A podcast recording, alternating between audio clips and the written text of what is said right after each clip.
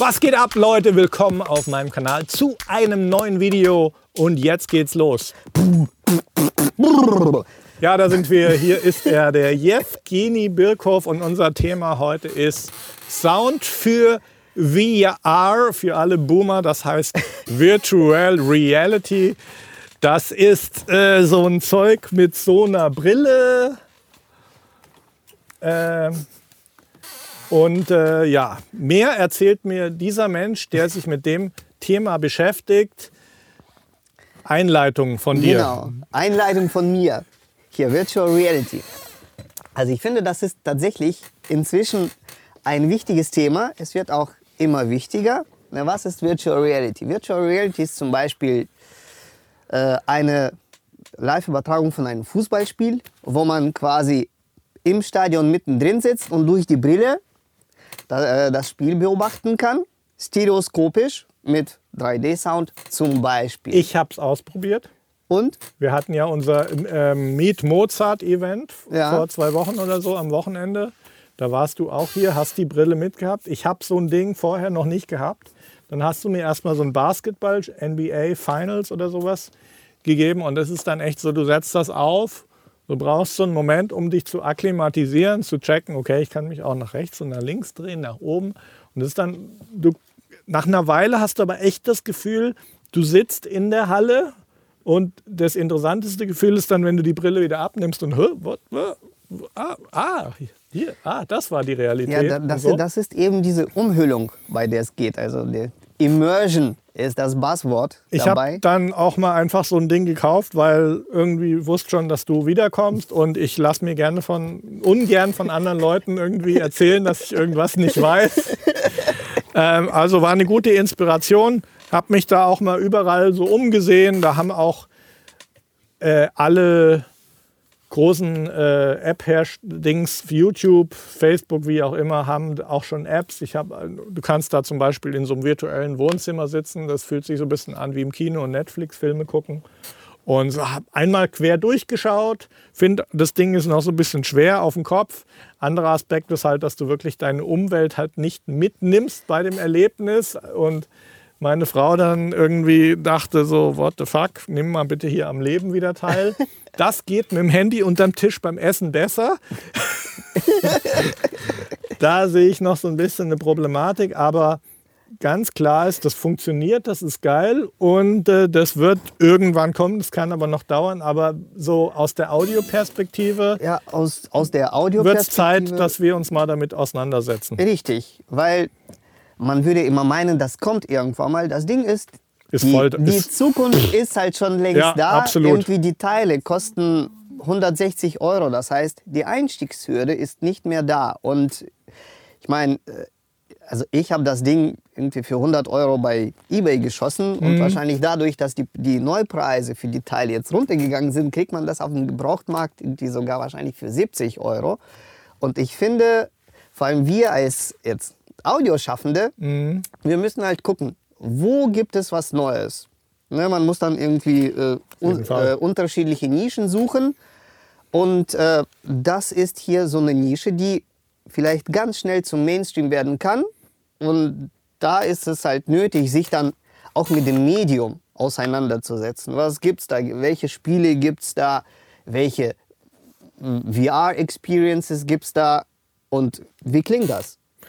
Ich will jetzt auch mal dazu sagen, das ist ja die Ocul Oculus Go. Firma Oculus wurde von Facebook gekauft, das ist schon länger her, also ist jetzt schon voll in das Facebook-Universum integriert. Ja. Merkst du auch, du kannst dich bei der Brille mit deinem Facebook-Account anmelden und dann, wie man das so kennt, einloggen, dann ist schon ein bisschen was da. Es gibt Facebook, es gibt Instagram und so weiter. Das heißt, es ist für Facebook natürlich eine Zukunftsinvestition weil die wissen, da kommt was und Facebook äh, lebt ja von Werbeeinnahmen vor allem. Die haben jetzt sicherlich im Moment noch nicht äh, die Umsätze im Sinn jetzt, wenn sie daran arbeiten, so, sondern die Zukunft. Du wirst dann wahrscheinlich irgendwann virtuelle Plakatwände oder wie auch immer mit einem Facebook Ad Manager dort Dinge platzieren können. Das ist die kommerzielle Seite. Aber klar ist, Facebook ist eine Company, die machen das nicht so aus Spaß, sondern die betreiben das sehr ernsthaft. Und genauso wie sich bei der Facebook und auch Instagram-Plattform gemacht haben, geht es Facebook erstmal am Anfang immer darum, ähm, das Medium populär zu machen, viele User auf die Plattform zu bekommen. Und äh, ja, ich denke, das ist auch ein Beweggrund, warum du dich jetzt damit beschäftigst. Kannst du ja gleich noch was dazu sagen. Ja. Tatsache ist, dass du äh, dich jetzt schon so entwickelt hast zu jemandem, der ein super Ansprechpartner ist für äh, Sound für Virtual Reality. Du machst zu dem Thema auch Seminare. Ja, das, das ist richtig. Worum geht es in den Seminaren? Äh, in den Seminaren geht es um, ja, wie, wie der Titel schon sagt, um Sound für Virtual Reality. Und äh, dabei geht es, also das muss ich vorwegnehmen, nicht um Gaming-Audio, denn das ist eine ganz andere Geschichte, sondern es geht um die Formate, um äh, lineare Formate, wie zum Beispiel Sound für äh, 360-Grad-Videos, aber auch andere Sachen. Und äh, im Rahmen von diesem Workshop erkläre ich, welche, äh, welche Formate es gibt. Es sind nämlich sphärische Formate. Dann erkläre ich die Tools, mit welchen sich die Mix in diesen sphärischen Formaten herstellen lassen. Ich zeige auch das Gear, was äh, dafür benötigt wird, um das alles zu machen. Dann gehe ich natürlich auf ähm, die Player, also mit welchen Playern kann man halt die Inhalte, die man hergestellt hat, wiedergeben. Ich zeige auch äh, in dem Zusammenhang, wie man dieses äh, sphärisches Audio mit dem Video verheiratet. Mhm. Und äh, ich gehe natürlich dann auch äh, ja, auf die Endgeräte und zeige dann auch ein paar Zukunftsperspektiven, wo man, wo diese Formate noch zum Einsatz jetzt schon kommen oder auch mhm. kommen könnten. Mhm. So, das ist ungefähr, was, was irgendwie der Inhalt von meinem Workshop ist. Jetzt die Frage, wie viel wollen wir davon heute schon mal anreißen? Weil so ein Seminar ist äh, so ein, dauert einen ganzen Tag. Gell? So ein Seminar dauert ungefähr einen ganzen Tag. Also ich mhm. denke, also da, da werden bestimmt auch irgendwie sehr viele Fragen sein. Also worauf ich sehr, sehr großen Wert lege bei diesem Workshop, dass jeder diesen äh, sphärischen Sound, und äh, damit meine ich jetzt irgendwie, das ist jetzt nicht esoterisch gemeint, sondern diesen rundum 360 Sound, dass jeder irgendwie das gehört hat dass jeder irgendwie mal einen Kopfhörer angehabt hat mit dem Headtracker drauf, dass er sich dann irgendwie in diesem Klangfeld mal bewegen kann. Ne, und dann, äh, das ist mir halt sehr, sehr wichtig, dass äh, die Seminarteilnehmer auch Hörerfahrungen sammeln. Weil jetzt, das ist halt irgendwie das, was den meisten fehlt. Jetzt werfe ich mal ein, wir sind so ein bisschen, wir kennen uns ja jetzt schon länger und mögen uns ein bisschen, also ich, dich jedenfalls, ja. Ich, ja. Ähm, wir sind ein bisschen auch. am Überlegen, ob wir ein Seminar hier vielleicht machen. Das heißt, wäre vielleicht auch cool in den Comments Engagement mal zu zeigen, äh, ja. wer hat an sowas Interesse, weil keine Ahnung, das ist mit dem ganzen VR-Ding so, hm, so richtig weiß ich nicht, wo es steht beim Consumer. Gell? Technik ist da, wird erschwinglich, großer Konzern, Facebook dahinter, viele andere natürlich auch. Ja. Ähm, aber ja, wie ich am Anfang erzählt habe, hm, man ist da so ein bisschen einsam drin. So, ich glaube, der Schlüssel, es ist noch nicht der Code geknackt, wie du jetzt wirklich die Leute dazu kriegst, an irgendeinem Punkt mal VR in dem Maße zu konsumieren, wie wir das Handy heutzutage benutzen. Das ist, das ist richtig. Also ich glaube, der Zeitpunkt wird irgendwann mal kommen.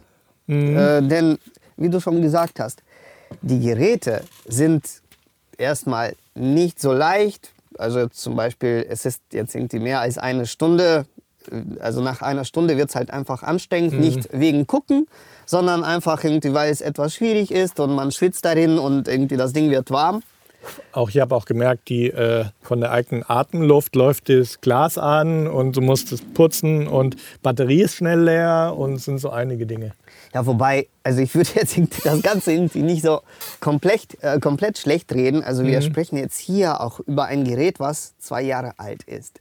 Inzwischen gibt es äh, Oculus Quest, was halt irgendwie viel neuer ist, was auch teurer ist. Aber das ist immer noch ungefähr so die gleiche Generation. Also da steckt, glaube ich, irgendwie so der Prozessor, der irgendwie vor zwei Jahren irgendwie hergestellt ist. Und die Optik von Oculus Quest ist die gleiche wie hier. Das Gerät basiert auf Android. Das Gerät basiert auf Android. Da ist das ist quasi eigentlich da ein äh, Smartphone drin mit einem äh, dezidierten Betriebssystem, was zwar eine andere Oberfläche ist, aber irgendwie Und dann die zwei Displays für jedes Auge eins halt Genau. ansteuert. Ja. sozusagen. Und ähm, genau, aber wir sind, also die Entwicklung ist jetzt inzwischen schon viel weiter. Also ich gehe, weil mich das Thema einfach interessiert, gehe ich auf die Messen und gucke mir dann auch neu, äh, den, den neuesten Shit an. Und äh, es gibt inzwischen auch Prototypen, die halt viel, viel kleiner sind. Also die neuen Leicht- leicht- VR-Brillen. leichter auch Die sind, die sind leichter, Ja. die sind dann irgendwie so wie kleine Taucherbrillen. Mhm. Also das ist ja jetzt irgendwie so eine Ja. ja, also das ist jetzt keine Taucherbrille äh, mehr, das ist dann viel zu groß dafür. Also die sind halt irgendwie relativ, also so Mhm. klein. Auch die Auflösung ist viel, viel höher. Ne? Und ähm, je kleiner die Geräte werden, je leichter, desto, desto größer ist halt der, der Anreiz, sich so ein Teil zu holen. Mhm. Und wahrscheinlich desto billiger werden die auch. Also die Early Adopter für die Teile sind natürlich die Gamer. Mhm. Und Oculus Quest, das ist das andere Standalone-Gerät, zielt gerade auf die Gamer. Da gibt es irgendwie sehr, sehr viele äh, Games drauf. Ist ja eine Ma Massenbewegung und so viele Leute sind. Also das, ist- das ist einfacher, die dazu zu bekommen. Aber was mich jetzt mal interessiert, ist, äh, wie bist du jetzt in den Bereich gekommen? Weil das ist ja nicht über Nacht passiert. Richtig. Wahrscheinlich es war ja sicherlich eine Entwicklung. Erzähl doch mal Das- diese Story, wie du zu diesem Punkt kamst Ja. und dass du jetzt da so tief drin bist, dass du Seminare halten kannst zu dem Thema. Äh, die Geschichte ist so, dass ich eigentlich, also meine Wurzeln liegen im Spatial Audio.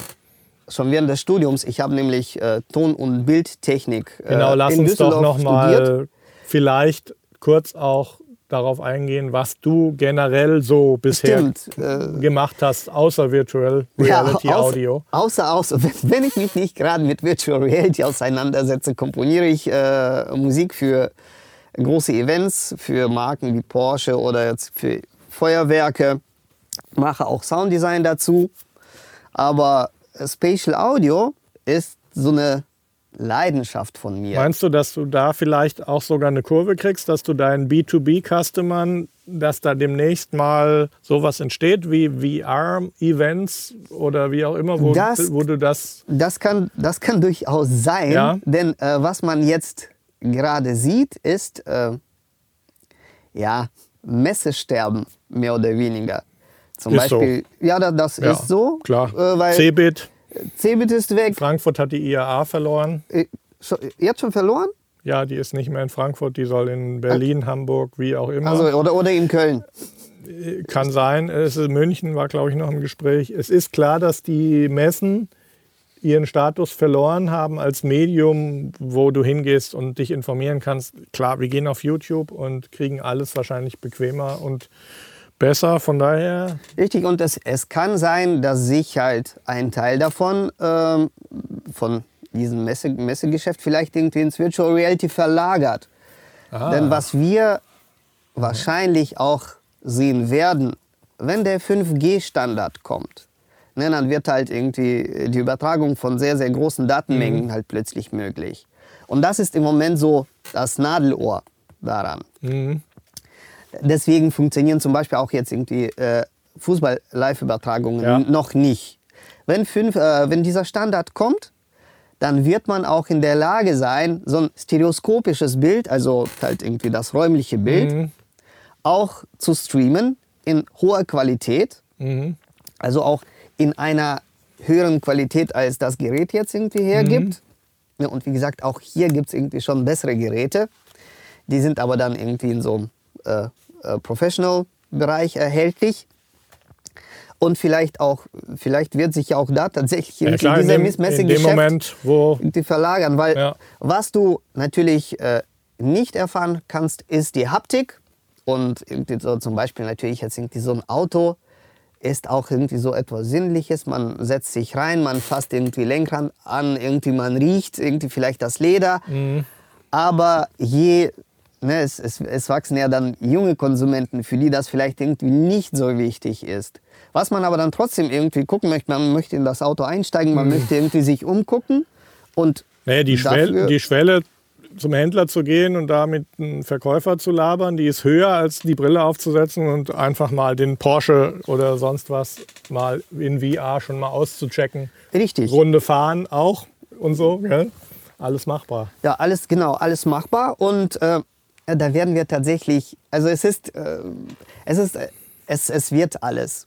Und äh, wir wissen nicht, in welche Richtung das alles sich bewegt, aber ich kann mir tatsächlich irgendwie vorstellen, dass manche B2B-Sachen sich halt hier rein verlagern, Äh, was man auch inzwischen, also was ich jetzt schon gesehen habe, zum Beispiel, äh, ich habe vor wobei, ich, ich weiß nicht, ob ich das sagen darf, aber was ich jetzt schon gesehen habe, es gibt in Dubai äh, gab es da irgendwie so eine Sportübertragung und da wurde Augmented Reality eingesetzt. Also quasi in das gefilmte Bild wurden dann irgendwelche äh, äh, CGI-Elemente reingesetzt. Ja, das ist, äh, Augmented Reality ist was anderes als Virtual Reality. Das ist aber alles irgendwie aus einem Guss. Und da, wo Augmented Reality ist, ist die Virtual Reality auch nicht weit. Und vielleicht werden wir auch sehen, dass diese beiden Arten halt miteinander verschmelzen. Bei neueren Geräten, zum Beispiel, was ich jetzt auch wieder gesehen habe, es gibt jetzt zum ersten Mal ein äh, Mixed äh, Reality Gerät, was hier, äh, äh, wo auf der Frontseite halt die Kameras angebracht sind, die die Bewegungen nicht nur tracken, sondern das Bild von außen quasi auf die Monitore innen übertragen. Das ist ja irgendwo der Schritt, weil so merkwürdig das manchmal ist. Wir gucken ins Handy, während wir auf der Straße laufen. Gut, man hat noch irgendwie im Augenwinkel die Füße so. Man, gefährlich ist es auch. Gell? So mit der Brille geht es halt gar nicht, weil Ja, du bist dann von der Außenwelt Ja, abgeschnitten, genau. komplett. Ich glaube, das ist auch irgendwie das. Ich habe übrigens tatsächlich auch schon mal ein VR-Erlebnis gehabt mit so einer Brille und zwar im Museum von Schalke 04. okay. Verteilen die die und die haben so ein paar Sequenzen auch relativ hochauflösend gedreht, wo sie mal Spielern einfach so ein Ding auf so eine Kamera, wie auch immer, da können wir vielleicht gleich noch zu, zu kommen, wo du das Gefühl hattest, wie es ist, aus dem Spielertunnel äh, ins Stadion zu laufen. Das fand ich auch schon sehr beeindruckend. Ne, und ne, da sind ja irgendwie alles so kleine Anwendungen. Ne, es, also was ich jetzt auch merke, klar, wenn, wenn man sich irgendwie damit beschäftigt, dann fallen einem bestimmte Sachen auch auf. Aber plötzlich irgendwie zum Beispiel im letzten Jahr im Sommer in Köln ist plötzlich irgendwie, sieht man überall die Werbung, äh, hier, wie heißt das, irgendwie Crazy Bets, das äh, VR-Achterbahn in Phantasialand ne, setzt genau auf dieser Technik auf. So, das heißt, irgendwie, das ist eine sehr äh, naheliegende äh, Anwendung, die jetzt schon implementiert worden ist. Es gibt eine Company, ich weiß nicht, ob die jetzt, nee, ich glaube, die ist nicht aus München, aber die heißt auf jeden Fall VR Coaster, die halt, äh, deren Hauptbeschäftigung ist, äh, dieses Remodeling von alten Achterbahnen, indem die halt irgendwie, die müssen, früher war dieses Reimagining mit sehr großem Aufwand verbunden. ne? Man muss ja irgendwie, diese Figuren bauen, irgendwie da komplett irgendwie Licht neu aufsetzen. Inzwischen, die gehen hin, messen dann irgendwie, wie diese Achterbahn fährt, produzieren einen, einen Film, der halt irgendwie, wo die Bewegungen von diesem Film auf äh, die Bewegungen von der Achterbahn gematcht sind. Und es ist wohl so, dass äh, es gibt halt Leute, denen es schlecht wird bei VR-Anwendungen. Und es ist wohl so, dass da halt äh, gerade die, die denen es bei VR schlecht wird, dass die es da in dieser Achterbahn das ganz viel besser erleben, weil da es kein Disconnect gibt zwischen Wahrnehmung und der Achterbahnbewegung. Ne? Und, aber da sind halt irgendwie so Kleinigkeiten, wenn VR gem gut gemacht worden ist, dann übersetzt sich das alles gut. Wenn es schlecht gemacht ist, dann, überse äh, dann ist auch die Experience relativ arm. Also ich habe mal auch wieder in München bei so einer, bei Augmented Reality Expo habe ich dann irgendwie bei so Showcase mitgemacht. Und da musste man dann in irgendeinem so Tunnel gehen. Das war so eine Simulation für, äh, ich glaube, für Feuermänner oder sowas. Mhm.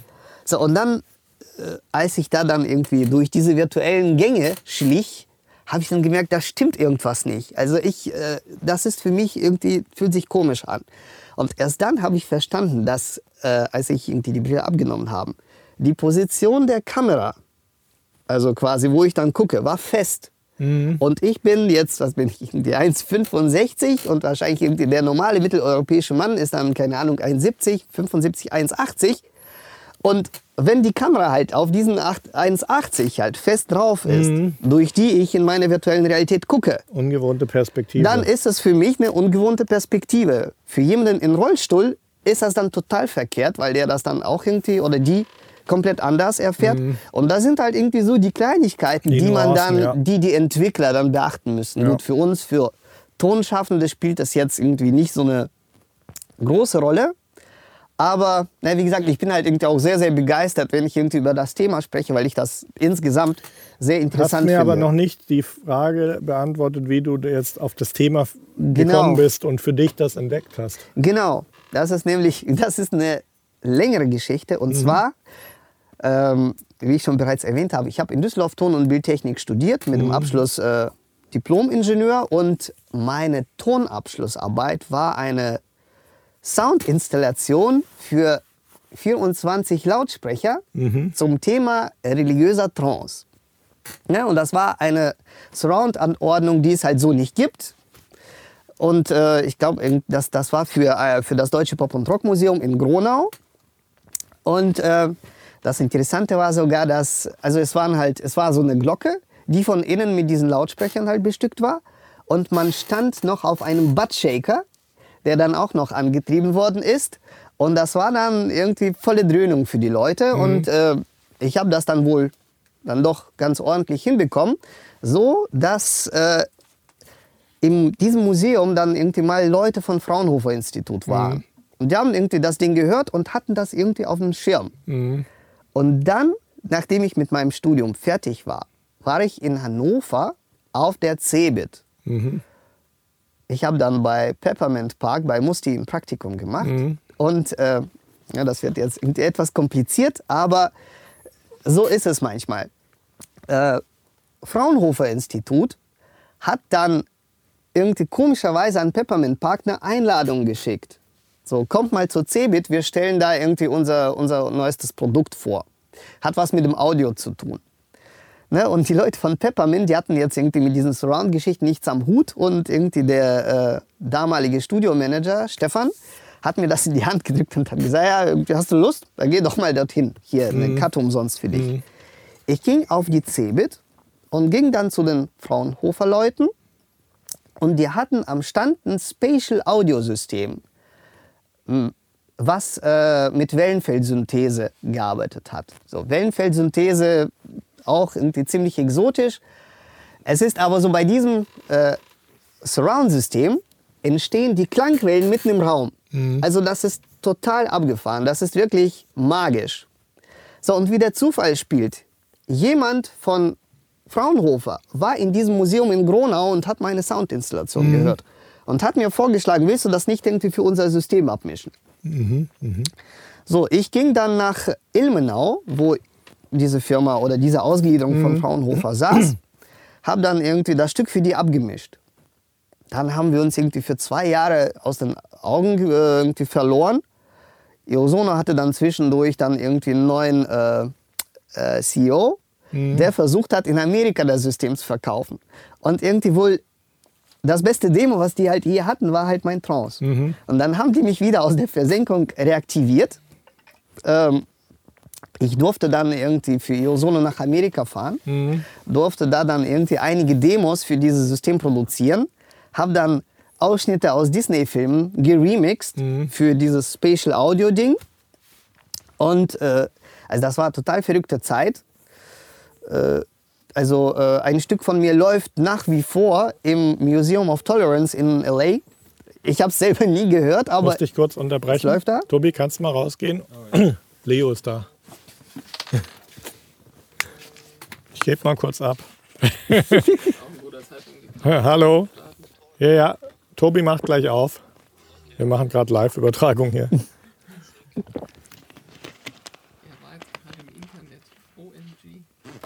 Ich bin gerade im Internet. So, läuft, Kamera läuft wieder. läuft's weiter? Ja, alles gut. Ja, jedenfalls habe ich mich damals sehr intensiv mit Spatial Audio beschäftigt. Wie lange ist das her? Das ist jetzt äh, sieben, acht Jahre her. Ah ja, gut. Nee, das, das, das ist schon länger her. Das war so um 2010 rum. Mhm. So, dann hat sich aber mein Fokus von äh, Wellenfeldsynthese und diesem Spatial Audio ne, auf äh, Musik verlagert. Dann habe ich angefangen, halt irgendwie tatsächlich für Filme zu komponieren und irgendwie diese Eventmusiken zu machen. So, und vor, drei, vor circa drei Jahren habe ich plötzlich irgendwie gemerkt, also jetzt irgendwie, es gibt jetzt irgendwie Virtual Reality. Wann ist denn das die erste Version von dem Ding oder 2016. war, der, hat das angefangen? Genau, 2016 hat das angefangen.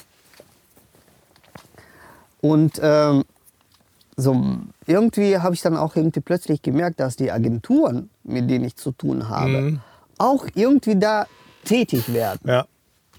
Ja, und äh, ich fand das so insgesamt total spannend und habe dann irgendwie eine Agentur gefragt, ob, ob, ob die dann irgendwie die Geräte nicht haben und ob ich mir das irgendwie nicht angucken darf. So, ich durfte irgendwie mal hin. Ich habe mir das Ganze angeguckt und äh, also ich war total begeistert, weil äh, ich habe dann einige Demos irgendwie gesehen. Das war halt tatsächlich so, so etwas wie Themenpark. Ne, Ich bin halt ein großer Themenpark-Fan. Und das war so, man ist dann irgendwie in so einer Geschichte mittendrin. Äh, Man erlebt alles, das ist dann auch irgendwie alles räumlich und äh, es wird eine Geschichte quasi erzählt mit mir mittendrin. Und das war dann auch irgendwie schon mit diesem Rundum-Sound. Und ich dachte so, also wenn, wenn diese, also das war so eine relativ kurze Experience, die dann irgendwie, glaube ich, fünf Minuten gedauert hat. Und ich dachte irgendwie, wenn, das jetzt irgendwie über eine Stunde oder zwei Stunden geht und da irgendwie noch so eine Geschichte dahinter, wo ich aber nicht so viel machen muss, dann würde ich da auch gar nicht irgendwie mehr raus wollen. So, und das war für mich dann irgendwie so ein Punkt, wo ich dachte, okay, man muss sich jetzt damit so ein bisschen auseinandersetzen. Und äh, dann habe ich dann irgendwie entsprechende Facebook-Seiten abonniert, habe dann irgendwie geguckt, was es so gibt und habe mich dann erstmal passiv mit dem Thema beschäftigt, habe einfach irgendwie so die Informationen aufgesaugt. Und äh, es hat sich aber lange Zeit, wollte, wollte sich das Thema mir nicht erschließen. Ich habe dann auch irgendwie selber das nicht zu fassen bekommen. Wieso nicht? Obwohl Irgendwie- du da schon selber dran gearbeitet hast an solchen. ja, das, das, das ist ja, also das ist schon was anderes. Ja. Ne? Und ähm, es gibt da auch irgendwie zwei Abteilungen. Es gibt einmal Gaming Audio Mhm. und es gibt einmal irgendwie dieses lineare Audio, wo, äh, worum es auch in, einem, in meinem Workshop geht. Und ich wollte die ganze Zeit irgendwie dieses lineare Audio ausprobieren und äh, habe dann geguckt, habe mir dann auch irgendwie die Plugins besorgt und irgendwie funktionierte das alles nicht oder ich habe es dann irgendwie nicht verstanden. Und äh, so die Erleuchtung kam bei mir erst, als ich dann mir einen Headtracker geholt habe.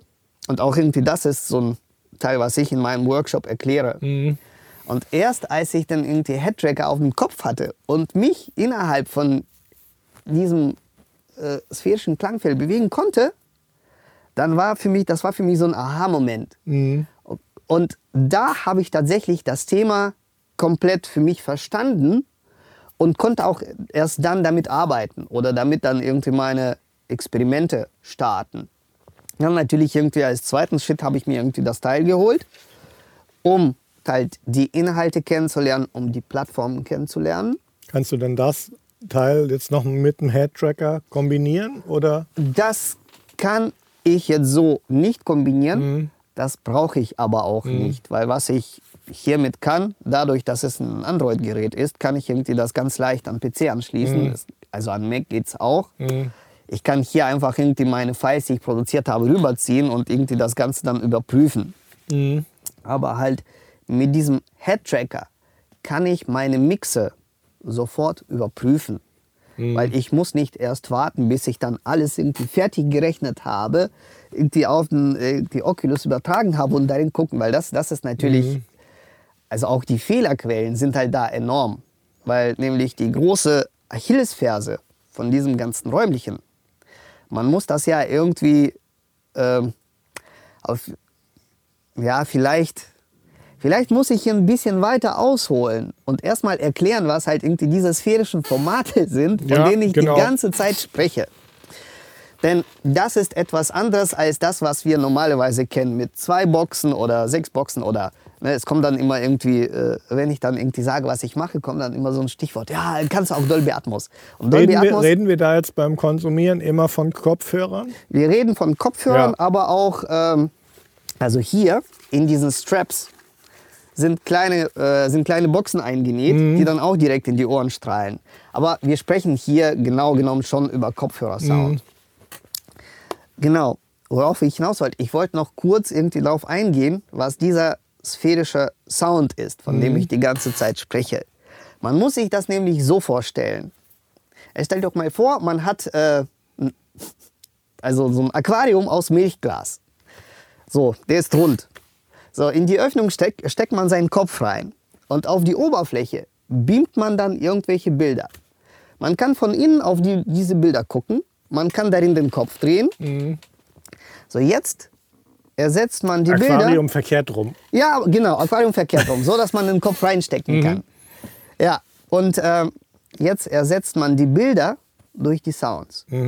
Und das ist nämlich, worum es da geht. Es, ist, es sind keine Kanäle, sondern es ist so eine Blase aus Klang. Na, und da sind diese sphärischen Formate. Es gibt das verbreitetste, sind, ist Ambisonics. Es gibt aber noch einige Weiterentwicklungen, wie zum Beispiel Mac One Format oder Two Big Ears Format. Das sind aber alles Weiterentwicklungen von Ambisonics und man muss einfach, um mit den anderen Formaten arbeiten zu können, muss man irgendwie so ein bisschen die Grundlagen von diesen ambisonischen Klangfeldern Wie verstehen. liegen diese Formate so von den Datenmengen, wenn man es jetzt mit WAV Stereo vergleicht? Mit WAV? Stereo, äh, ja, das ist, das ist eine sehr gute Und Frage. wird, wird Ja. komprimiert? Es Wäre dann die kom- nächste? Komprimiert wird es nicht. Mhm. Also es ist, ich glaube, äh, Fraunhofer, wie könnte es anders sein, arbeitet jetzt Ja, an, einer, an einer Kodierung, wie man das Weil das ist ja wieder dann ein Schlüssel für die Konsumer, dass man wieder die Richtig. Files klein Genau. streamingfähig bekommt. Genau, weil im Moment, beziehungsweise um das Mindeste, was man braucht, um, diesen, um diese Klangblase aufzubauen, sind vier Kanäle. Und zwar kann man das, äh, kann man das so ungefähr mit, äh, mit MS-Stereophonie vergleichen. So bei MS-Stereophonie hat man den, irgendwie einen Monoanteil und einen Seitenanteil. So jetzt macht man so ein Gedankenspiel und stellt vor, man hat dann irgendwie, der, die Seitenanteile sind nicht nur links und rechts, sondern es gibt noch einen Seitenanteil, was nach vorne und hinten guckt und, Und nach oben oben und und unten. unten. Genau. genau. Ja. Und in einem Encoder, in einem Software-Encoder, wird daraus eine Klangblase generiert. Verstehe. Ne? Und das ist dann, das Schöne ist dann, dass man diese Blase in alle Richtungen drehen kann. Ne? Und zwar nicht nur rotieren, sondern man kann skippen und so weiter und so fort. Was dann mit Koordinaten und Gradzahlen wahrscheinlich. Genau. Ja. Und umgekehrt mit dem Head-Tracker passiert ja genau das Umgekehrte. Du ne? bewegst dich in dem. Ja. ich, genau, ich bewege mich halt in dieser Sag Blase. mal, Frage: Die Head-Tracker, die, die müssen ja latenzfrei sein, um mal diesen Begriff reinzuschmeißen, weil in dem Moment, wo du den Kopf drehst und das Audio dreht sich mit, ist halt die Illusion weg. Sind die so schnell? Die sind so schnell. Ja? Also das funktioniert Echtzeit. wunderbar. Echtzeit. Weil optisch irgendwie. Es, es ist, ähm, also so eine kleine Latenz ist da. Es ist aber so, dass die Plugins, die, die diese Sphäre rotieren, die haben eine eigene Latenz für Bluetooth. Und ich glaube, da ist irgendwie so eine Latenz beim so einem schnelleren Rechner jetzt irgendwie zwei Millisekunden möglich. Bluetooth selber hat ja auch schon eine Latenz. Also aber für mich von der Wahrnehmung her, also ich bin jetzt irgendwie nicht so ein Zahlentyp. Also ich, ne, das ist ja jetzt irgendwie wie dein hier, äh, hier um auf, de, auf einen von deinen Posts irgendwie zu kommen. Ne, ich mische zum Beispiel immer mit den Ohren so die Zahlen oder die Bilder sind mir egal. Mhm. Na, das ist zum Beispiel, das ist dann auch irgendwie für VR Mhm. genauso relevant oder für diesen, für die, äh, für diesen Sound, für VR. Ne, die Plugins, die suggerieren halt, dass du bestimmte Sachen hörst. Aber, und ne, man kann dann irgendwie so Klangkegel bewegen und, aber es hört sich halt nicht so an. Ne, und äh, deswegen ist es halt irgendwie ganz wichtig, dass man dann irgendwie eher hört und weniger guckt. Und genauso ist das jetzt irgendwie mit der Latenz. Und die Latenz, also ich hatte irgendwie schon Latenz mal höher gestellt, also auch 10 Millisekunden. Es ist verträglich, weil ähm, ja irgendwie, also von der Wahrnehmung ist es okay. Ne, in, und wenn, wenn das Ganze fertig ist, also hier ist es natürlich irgendwie ganz ohne Latenz, weil was mir, also wenn ich jetzt irgendwie in diesem Format mische, was mir wichtig ist, dass quasi die Sounds halt an der Position bleiben. Mhm, Und genau. ich kann das nur bestimmen, wenn ich meinen Kopf bewege. Ne? Ich mach, wenn, ich, wenn ich mische, dann, dann, dann mache ich die ganze Zeit das. ne? Weil ich, ich muss mich halt in diesem Klangfeld Ja. bewegen, um halt zu bestimmen, sind, wie groß sind meine Schallquellen. Ne? Ist das jetzt Was hast du jetzt in dem? Bereich schon gemischt? Mus äh, Musik? Äh, ich habe ich hab hauptsächlich hab ich, ähm, so äh, Filmausschnitte gemischt. Jetzt, das war, äh, sagen wir mal so, ich, hab, äh, ich beschäftige mich sehr viel damit.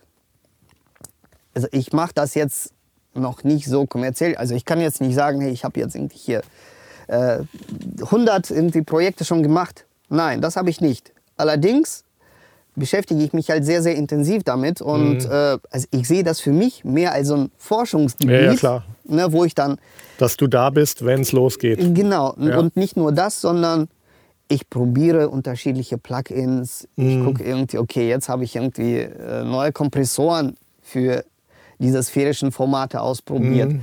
Ne, das ist ja, da brauchst du einfach irgendwie Zeit. Das ist so Research and Development.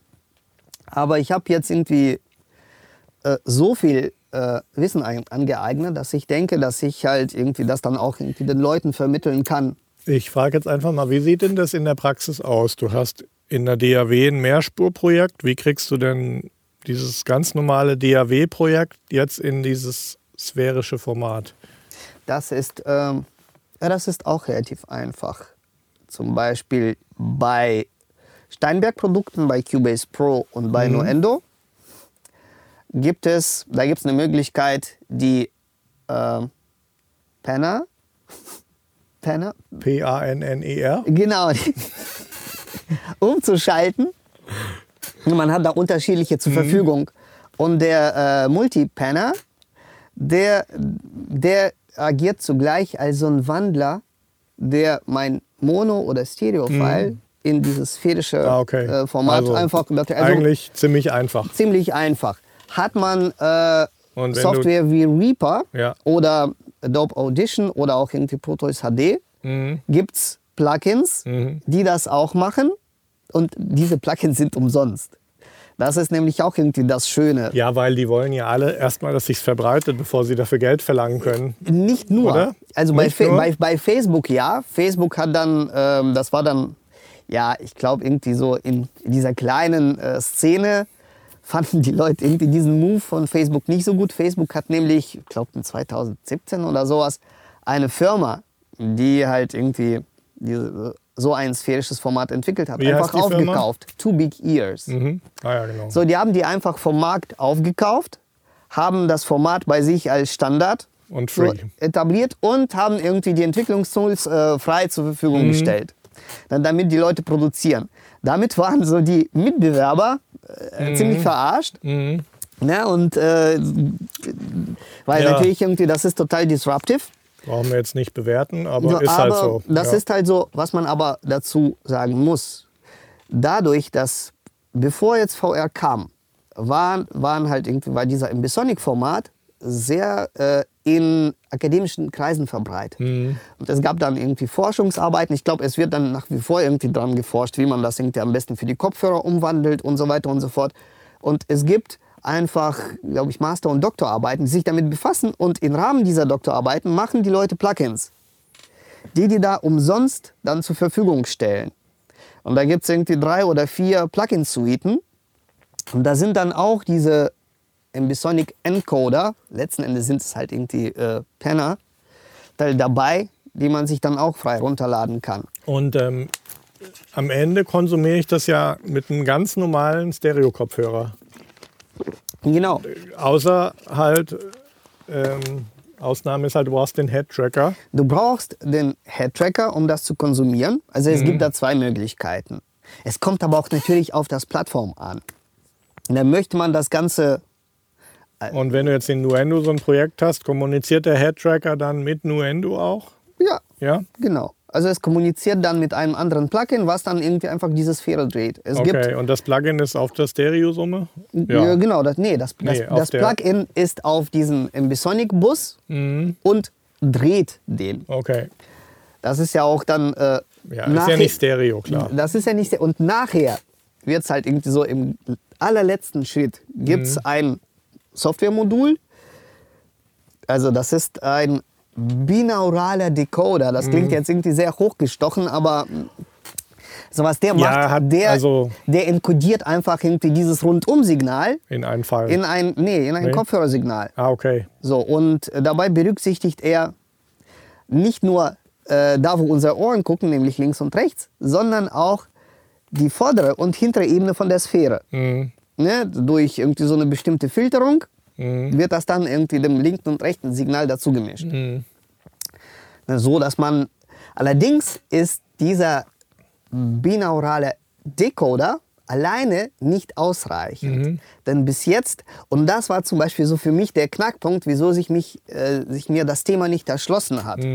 Wenn man nur mit binauralen Decoder arbeitet, dann und ein Signal nach hinten von dieser Sphäre pennt, hörte sich nicht so an, als ob das Signal hinten wäre, sondern es hört sich irgendwie anders an, aber nicht hinten.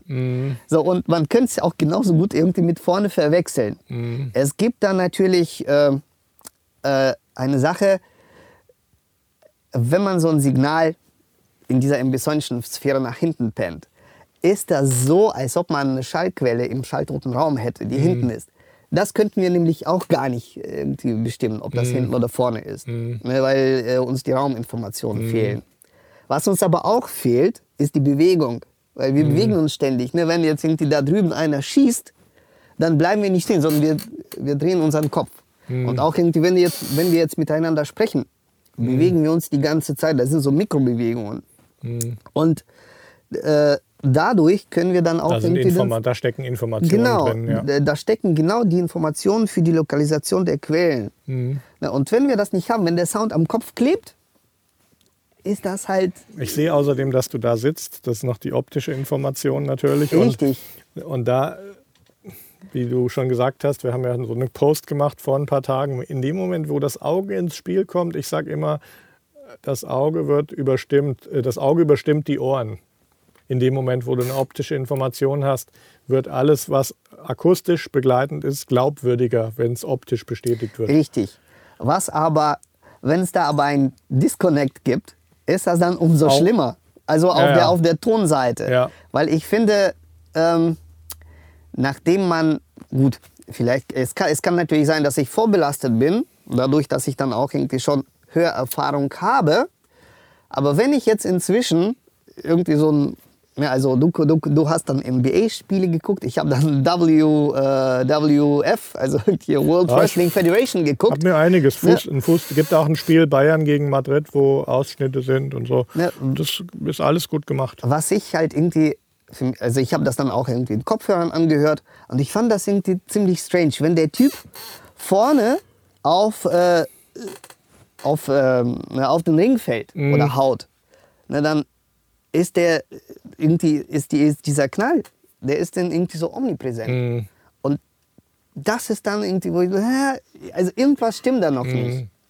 Ne? Und das kann man halt genau irgendwie mit diesem räumlichen Sound. Die halt andere Seite, die natürlich da noch dazu kommt, ist halt auch der akkurate Frequenzgang, Kanaltrennung und so weiter von dem Kopfhörer. Weil ich habe jetzt viele Jahre bewusst auch an dem Thema Kopfhörer, ich will nicht sagen geforscht, aber ich habe mir bestimmt hunderte von Kopfhörern angehört. Und da macht es halt auch in kleinen Nuancen, aber doch am Ende dann einen großen Unterschied für die Glaubwürdigkeit, wie der Frequenzgang eben ist. Also, und es ist halt leider so, ohne dass ich jetzt Namen nenne, aber die meisten populären, auch Studio-Kopfhörer, haben mal so eine ganz brutale 12 Kilohertz Anhebung bei äh, 12 dB Anhebung bei 9 bis 12 Kilohertz oder so. Und äh, Bässe sind meistens ein bisschen schwach. Mhm. Und ich glaube, das spielt dann einfach auch eine Rolle. Das, das, das spielt auch eine Rolle.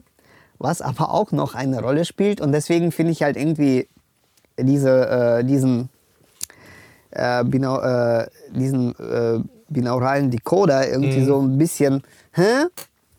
Denn, ähm, ähm, es, es kommt dann irgendwie. Diese Binauralisierung spielt mit unterschiedlichen Kopfhörerformen auch irgendwie Mhm. unterschiedlich mit. Also die, die besten Erfahrungen, die ich bis jetzt gemacht habe, waren halt irgendwie so die In-Ear. Hm, kann ich mir vorstellen. Kopfhörer, klar. weil da natürlich dann irgendwie, Weil du hast ja ansonsten, wenn du kein In-Ear hast, hast du innerhalb zwischen Ohr und Membrane des Kopfhörers auch nochmal so eine Art räumliche Dimension, die Richtig. eine Rolle spielt. genau. Und die stört mich dann. Dadurch werden Mhm. dann irgendwie so ein bisschen meine Schallquellen halt etwas breiter und verschwommener sozusagen. Mhm. genau. ne? Und bei diesen In-Ears ist der Sound tatsächlich sehr, sehr fokussiert. Ja. Und das ist zum Beispiel auch hier, da sind ja, also das sind halt richtig, äh, also Billo-Lautsprecher, aber die... Äh, Mhm. Ah, so die, schlecht ist es nicht, gell? Ja, das, das ist jetzt nicht schlecht, aber das ist jetzt auch, also, also wenn die halt so dünn sind, gibt es da auch keine Basswiedergabe Ja. und alles. Aber die Richtung oder die Fokussierung funktioniert da unglaublich gut. Ja. Also das, das, das fand ich halt irgendwie ziemlich deutlich. Du kannst natürlich hier auch einen Kopfhörer anschließen. Ist auch Genau. eine Mini-Klinkenbuchse dran. Genau, es gibt ja auch eine Mini-Klinkenbuchse.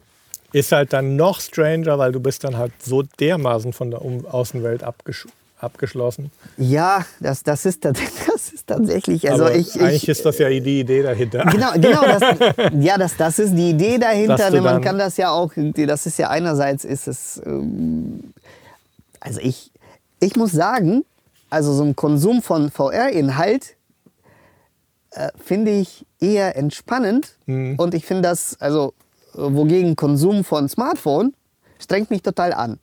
So, Kopf. Also ich habe, äh, mir hat jemand zum Beispiel erzählt, dass äh, man kann die Brille aufsetzen, sich ins Bett legen und Netflix gucken, einfach in der Netflix-App. Genau. Und man pennt dann so vor sich hin. Und Zum Es Beispiel. einfacher, glaube ich, als äh, irgendwie dann so im Sessel einzupennen und wegzuknacken, wo man dann das Bild nicht mehr sieht, wenn der Kopf einmal so wegknickt oder so. Aber ja, Ich habe auch irgendwo gelesen, es gibt, also ob, ich weiß nicht, ob das jetzt irgendwie eine Studie war oder ob das irgendwie eine einzelne Person das geschrieben hat. Mhm. Äh, es gibt ja in Amerika Leute, die halt in diesen, ähm, wie heißen die, äh, in den Containern leben. Mhm. Ne? Ja, ich Irgendwie weiß so schon, die, du diese ganzen Containersiedlungen. Ja, genau. Ich weiß nicht mehr irgendwie, wie das genau heißt. Und äh, ne, dadurch, und das ist ja irgendwie alles total klau- klaustrophobisch und klein da. Mhm. Und äh, irgendwie jemand, ich glaube, ich glaub, das war eine Einzelperson, der hat geschrieben, der hat irgendwie vorher Depressionen gehabt. Mhm. Ne, tatsächlich irgendwie wegen dieser Enge. Und er hat dann irgendwie mit diesem Teil diese Depressionen abgebaut, weil du bist halt da irgendwie, du, du, du kannst dich in an ein andere größeres Orten, Haus gezogen. so, sozusagen. Ja, also die Fantasie lässt natürlich viel Spielraum, gerade so kommerzielle Anwendungen wie äh, Disney World oder solche Geschichten.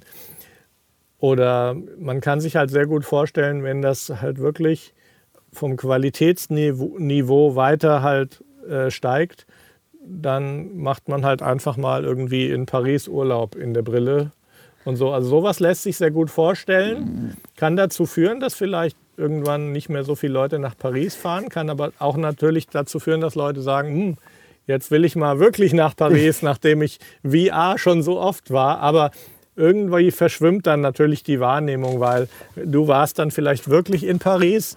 Ich habe meinen Paris-Urlaub in der VR-Brille gemacht, aber gesehen haben wir dann eigentlich das Gleiche. Also ich, ich kann mir vorstellen, so zum Beispiel ich oder wir hier in Europa, wir haben ja die Möglichkeiten, irgendwie überall zu reisen. Das ist ja für uns irgendwie Paris ist jetzt irgendwie keine Destination. So, deswegen würde ich jetzt für mich, also ich hätte dann irgendwie Lust. Ja, aber ist mit So. Aufwand verbunden. Ja, das Also- ist. Aber worauf ich hinaus wollte, also zum Beispiel, was mich interessiert, sind halt irgendwie fremde Welten. Ich bin dann äh, zum Beispiel diese. Äh, es gibt so eine kleine Experience, die, ich- die ich auch äh, Franz gezeigt habe, dieses Coco von Pixar. Das, das feiere ich total. Du bist halt irgendwie da in dieser äh, Totenwelt von, von diesem Pixar-Film. Und das ist, man ist dann irgendwie, man ist in einer anderen Welt. Und äh, das ist, äh, das ist total cool. Mhm. Ich kann mir aber vorstellen, irgendwie, wenn hier jetzt jemand in, also äh, das, was für mich irgendwie dieser Pixar-Welt ist, ist vielleicht Paris für jemand aus Nordkorea. Mhm. Ne? Und äh, der kann dann irgendwie äh, so Paris oder Notre Dame oder was auch immer irgendwie aus nächster Nähe erleben. Ne? Und äh, Also die Vorstellung, was alles machbar ist, ist fast unendlich. Also Genau, und äh, deswegen, also da sind natürlich irgendwie so, so ganz äh, krasse Ausblicken, Ausblicke. Und, äh, Also die, die Vorstellung, dass irgendwann mal sich jemand drüber aufgeregt hat, dass manche Leute den ganzen Tag vor ihrem Smartphone sitzen und da irgendwas machen, es wird uns irgendwann mal sehr lächerlich vorkommen, weil ja, was, was, was dann der passiert, Disconnect, der dann dadurch eingeführt wird zwischen Generationen, der wird eine andere Dimension bekommen. ja, ich, ich habe mir auch irgendwie, weißt du, es gab ja irgendwie so eine Zeit, als dann alle Kinder und Erwachsene dann irgendwie rumgingen und halt irgendwie die Pokémon gefangen haben mit irgendwie dieser Pokémon Augmented Reality App. Ja. Jetzt stellt euch mal vor, irgendwie, es laufen dann irgendwie ein Haufen Teenager halt irgendwie mit Brille und irgendwie hauen irgendwie in der Gegend rum mit ihren Joysticks. Und wahrscheinlich wird es auch so kommen. Klar. Also, und ähm, ja. ja, und deswegen finde ich, äh, ja, oder weißt du was, was ich mir halt irgendwie die ganze Zeit irgendwie überlege, es muss nur einmal irgendwie Facebook drauf kommen und dann irgendwie Bundesliga irgendwie Rechte aufzukaufen und sagen, okay, und jetzt streamen wir nur auf den Geräten. Kannst du drauf wetten. Ja, und äh, dann wird irgendwie diese Geschichte und diese ganze Technologie ganz, ganz wichtig. Deswegen finde ich, irgendwie muss man sich damit beschäftigen. Und es ist jetzt irgendwie nicht so, wir, wir sagen jetzt irgendwie, wir sprechen davon so, als ob das jetzt Zukunftsmusik Ich sag, man ist. muss sich ebenso wenig damit mit beschäftigen, wie man sich mit Facebook-Ads oder allen möglichen Technologien beschäftigen äh, muss. Äh, aber aus einer Business-Perspektive kann man halt überlegen, äh, so gehe ich halt pleite oder kenne ich die Technologie und nutze sie. Ja, genau. Und äh, deswegen, also ich kann es tatsächlich nur jedem empfehlen, sich sowohl mit dieser Welt, die ja nicht so teuer ist, Weil das kommt, in jedem Fall. in- Ich, in ich irgendeiner glaube Form. persönlich, dass es noch eine Weile dauert, weil so wirklich relevant wird es ja erst in dem Moment, wenn Leute wirklich große, große Zeitabschnitte ihres Lebens in, unter der Brille verbringen. Und das ist im Moment noch eine Nerdkultur.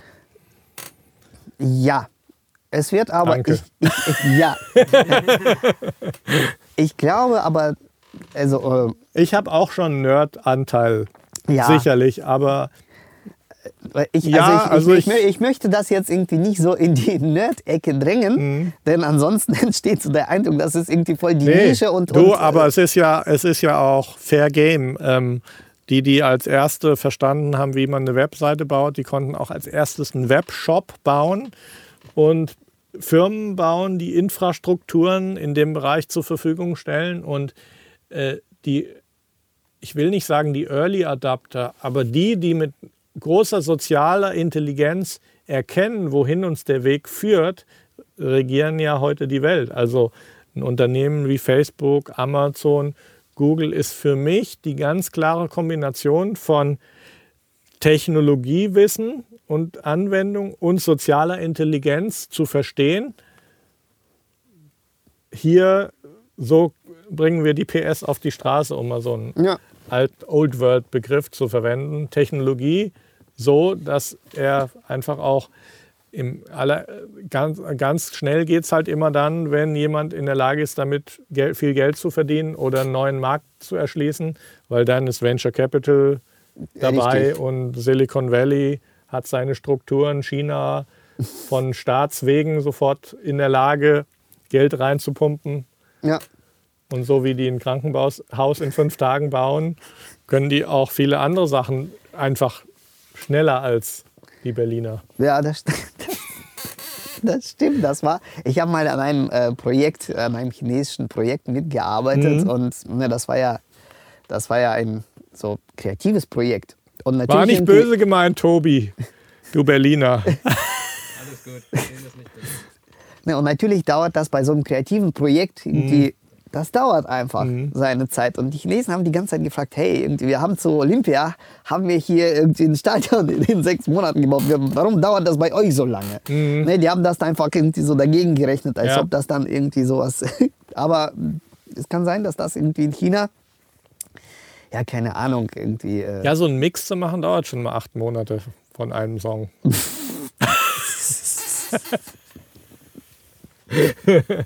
ja, Man muss ob, ob, halt- Aber ob der Mix dadurch besser wird, das ist halt irgendwie eine andere Frage. Ja. Ja, weil das Beste ist wahrscheinlich irgendwie, irgendwie das, was man dann an zwei Tagen irgendwie zusammengeschraubt hat. Ja, genau. Es- First Draft Mix. Genau, der, der, ja, aber der First Draft Mix ist tatsächlich irgendwie, das ist so der emotionalste Mix. Ja. Man, und äh, alles, alles, was danach kommt, äh, ist ja nicht zwingend besser, Hat sondern vor anders. kurzem, ja, ich, ich, ich bin ja jemand, der propagiert, dass man einfach seinen grundsätzlichen Workflow gut einrichtet, weil wenn erstmal ein guter Workflow da ist, dann ist man in der Lage, seine Kreativität schneller umzusetzen. Und ich hatten wieder irgendeine Post, Facebook, Instagram, dann schrieb jeder, ja, jeder, äh, jemand, ja, aber Billie Jean musste auch 104 Mal oder wie gemixt werden. Da habe ich gesagt, hast du aber das Buch von Bruce Swedian, dem Engineer, nicht gelesen, weil sie haben es zwar 96 Mal gemischt, aber am Ende beschlossen, die zweite Version zu nehmen. Ich, ich weiß auch, ich, ich erinnere mich nicht irgendwie, ich glaube, die mussten das auch remixen aus technischen Gründen und weniger aus äh, kreativen. Äh, nee, die haben schon. Es gibt ein Buch von Bruce Swedian, habe ich zu Hause, da ist das erklärt. Ja, echt? Wer es gelesen hat, kann gerne nochmal Ja, ein. Foto von der Seite machen oder sowas. Ist bei mir auch schon eine Weile her. Ja, das Buch habe ich mir auch dann irgendwann mal gekauft. Ja, jedenfalls. Die, die äh, interessante Frage ist jetzt für alle, die uns zugesehen haben oder noch zusehen werden. Ähm, hat jemand Bock, hier mal so ein Seminar mit Jevgeni zu machen? Das würden wir gern einfach schon mal abchecken. Äh, David, wie sieht die Lage in den Kommentaren aus? Die Lage in den Comments ist strong.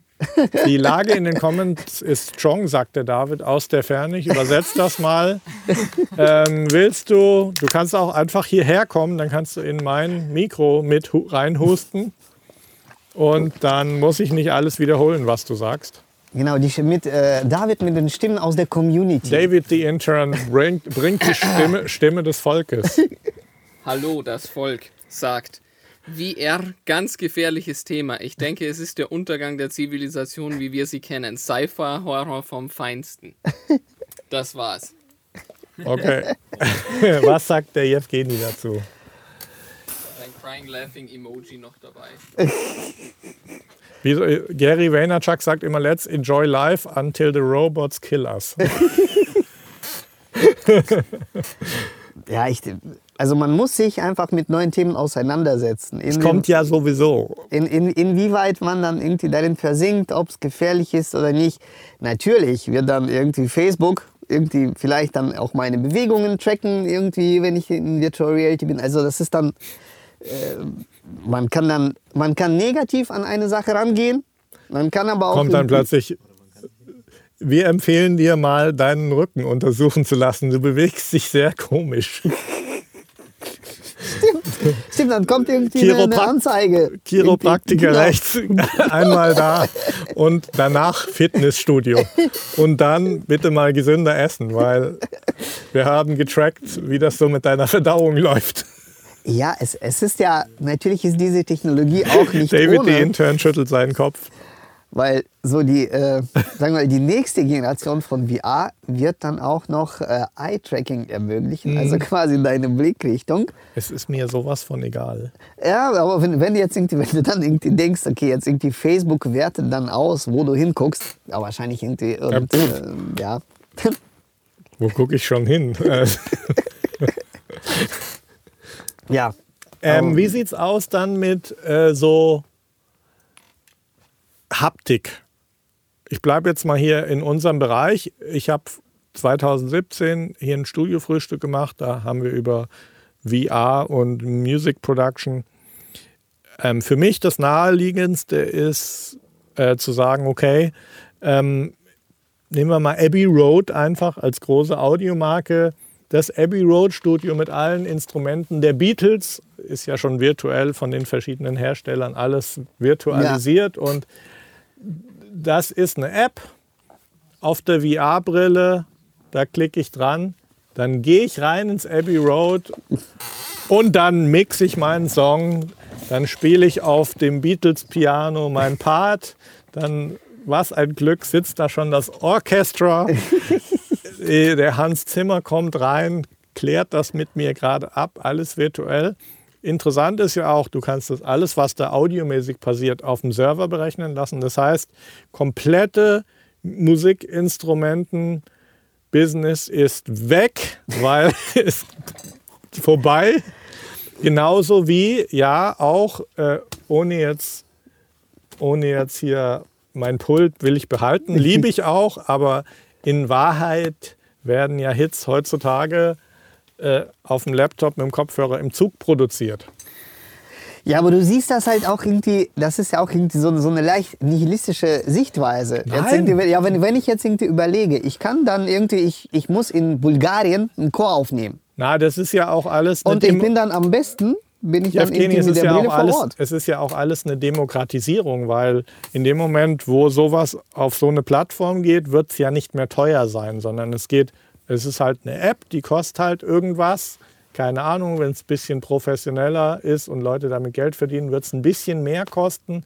Aber ob jetzt irgendeine Consumer-Game-App äh, einen Dollar im App Store oder einen Euro im App Store kostet oder ein, ein Audio-Plugin-Bundle 29 Dollar im Monat, all you can eat, äh, Plugin-Dings, das ist jetzt, das macht ja jetzt nicht den großen Unterschied. Also ich glaube, es ist eine Demokratisierung, wo einfach plötzlich Leute das ist ja die ganze Entwicklung der letzten Jahre. Jeder bekommt leichteren Alles. Zugriff drauf, weil wie ich irgendwann mal als Schüler in den 80er Jahren irgendwie dachte, hm, ja, ich will Musikproduzent werden, da war das ähm, schon von der Einstiegsschwelle, von dem, was du an Gier brauchst, um was machen zu können, äh, war eine andere Einstiegsschwelle. Ich habe trotzdem entgegen dem Trend mir einen Casio-Sampler für 200 Euro beim Spielzeugladen gekauft und damit meine Tracks produziert, was sehr gesund war, immer zu versuchen mit minimalen ja. Mitteln. Aber es war schon noch was anderes. Und das hat sich an sich mit der Technologie erledigt. Von daher äh, sieht es immer die eine Hälfte, das Establishment in einem bestimmten Bereich sieht es als wahnsinnige Bedrohung, aber du kannst es gleichzeitig halt immer auch als totale Demokratisierung sehen, wo äh, zuvor exklusive Mittel plötzlich einfach durch so eine Brille allen Leuten zugänglich gemacht werden. Und sei es jetzt, dass du von jedem Ort der Welt aus virtuell überall Urlaub machen kannst und chillen und entspannen, finde ich doch alles super. Und es kommt sowieso, also lass uns sehen, dass wir uns irgendwie damit beschäftigen. Und ja, aber das, das, aber das, das ist ein sehr interessanter Punkt mit irgendwie begehbaren E-Road. Mhm. Denn bis jetzt war jetzt irgendwie, äh, sagen wir mal, diese Mixing in the Box, die Domäne von Steinberg, Logic, mhm. was auch immer. So diese, äh, die virtuelle Realität größtenteils ist die Domäne von äh, Game, von der Game-Industrie. Mhm. Ne, und plötzlich ja, Facebook, Apple, Google werden natürlich ihr Wörtchen mitreden. Richtig. Und plötzlich irgendwie verlagert sich dann irgendwie also die könnten durchaus, ja. also die Games-Hersteller können durchaus irgendwie ein großes Stück von Kuchen ja. plötzlich irgendwie von Steinberg irgendwie wegschnappen. Absolut. Die haben ja sowieso alle für die Games Audio-Engines schon Entwickler-Engines im Bereich Audio. Ja. Eben, also und also da funktionieren ja, wenn du jetzt, die wenn Trigger, das ist ja auch alles latenzfrei. Genau. Ne, das ist ja irgendwie so äh, im Hintergrund. Genau, und es kommen alles. ja dann noch quasi auch so Handschuhe, Variable-Zeug dazu, weil entscheidend ist ja, dass wenn ich das Feeling haben möchte von Fader, Dings, zack, hier, das ist ja Feedback, was dann im Handschuh irgendwie stattfindet. Und es, das das gibt's auch. Gibt's alles schon. Es, gell? das, das gibt's alles schon klar. Das ist natürlich dann irgendwie äh, erstmal im B2B-Bereich und Mhm. das ist irgendwie mega teuer, aber es gibt äh, den sogenannten. Wissen wir alle, dass das dann auch nur Facebook braucht und eine Massenfertigung und dann ist, hat sich Richtig. die Sache erledigt. Genau, weil es gibt, es gibt so, so Tesla-Suits, da sind dann irgendwie so äh, Ganzkörperanzüge, die dann irgendwie Wärme und Kälte übertragen können und Impulse. Und dann gibt es Handschuhe und hier sind, glaube ich, irgendwie so kleine Motoren, die halt den Widerstand suggerieren. Ja. Ne? Und dann irgendwie hinter den, ähm, wie heißen die, Fingerkuppen sind dann auch irgendwie so kleine ja, Sensoren, die halt irgendwie ihre, ähm, ihre Oberfläche verändern können. Da brauche ich gar, Das nicht viel, heißt, gar nicht äh, viel Fantasie, um Genau. mir vorstellen zu können, dass das technisch machbar ist. Genau, und dann kannst du irgendwie so eine Haptik darstellen Ja, dadurch. Und es braucht dann nur einen, der eh schon irgendwie diese Plugins, die alle ver verfügbar sind, irgendwie da in eine Das ist ja nur eine, äh, andere Form eine, eine. Portierung von der Technologie, die in diesem Bereich schon da ist. Verschmelzung mit Know-how, was dann, wo du sagst, die Game-Hersteller arbeiten damit ja tagtäglich schon. Genau, und äh, ja, das ist tatsächlich viel, also das ist tatsächlich Zukunftsmusik. Da sehen wir irgendwie nichts in zwei und drei Jahren. Aber Mhm. wenn, wenn jetzt irgendwie in jedem Haushalt so ein Teil ist, dann, äh, Ja. dann ist es ganz sicher, dass durch sowas kommt. Ja. Ja. Deswegen muss man sich mit dieser Technologie jetzt schon auseinandersetzen, damit man davon nicht überfallen wird. Äh, Für mich sind jetzt erstmal keine großen Fragen offen.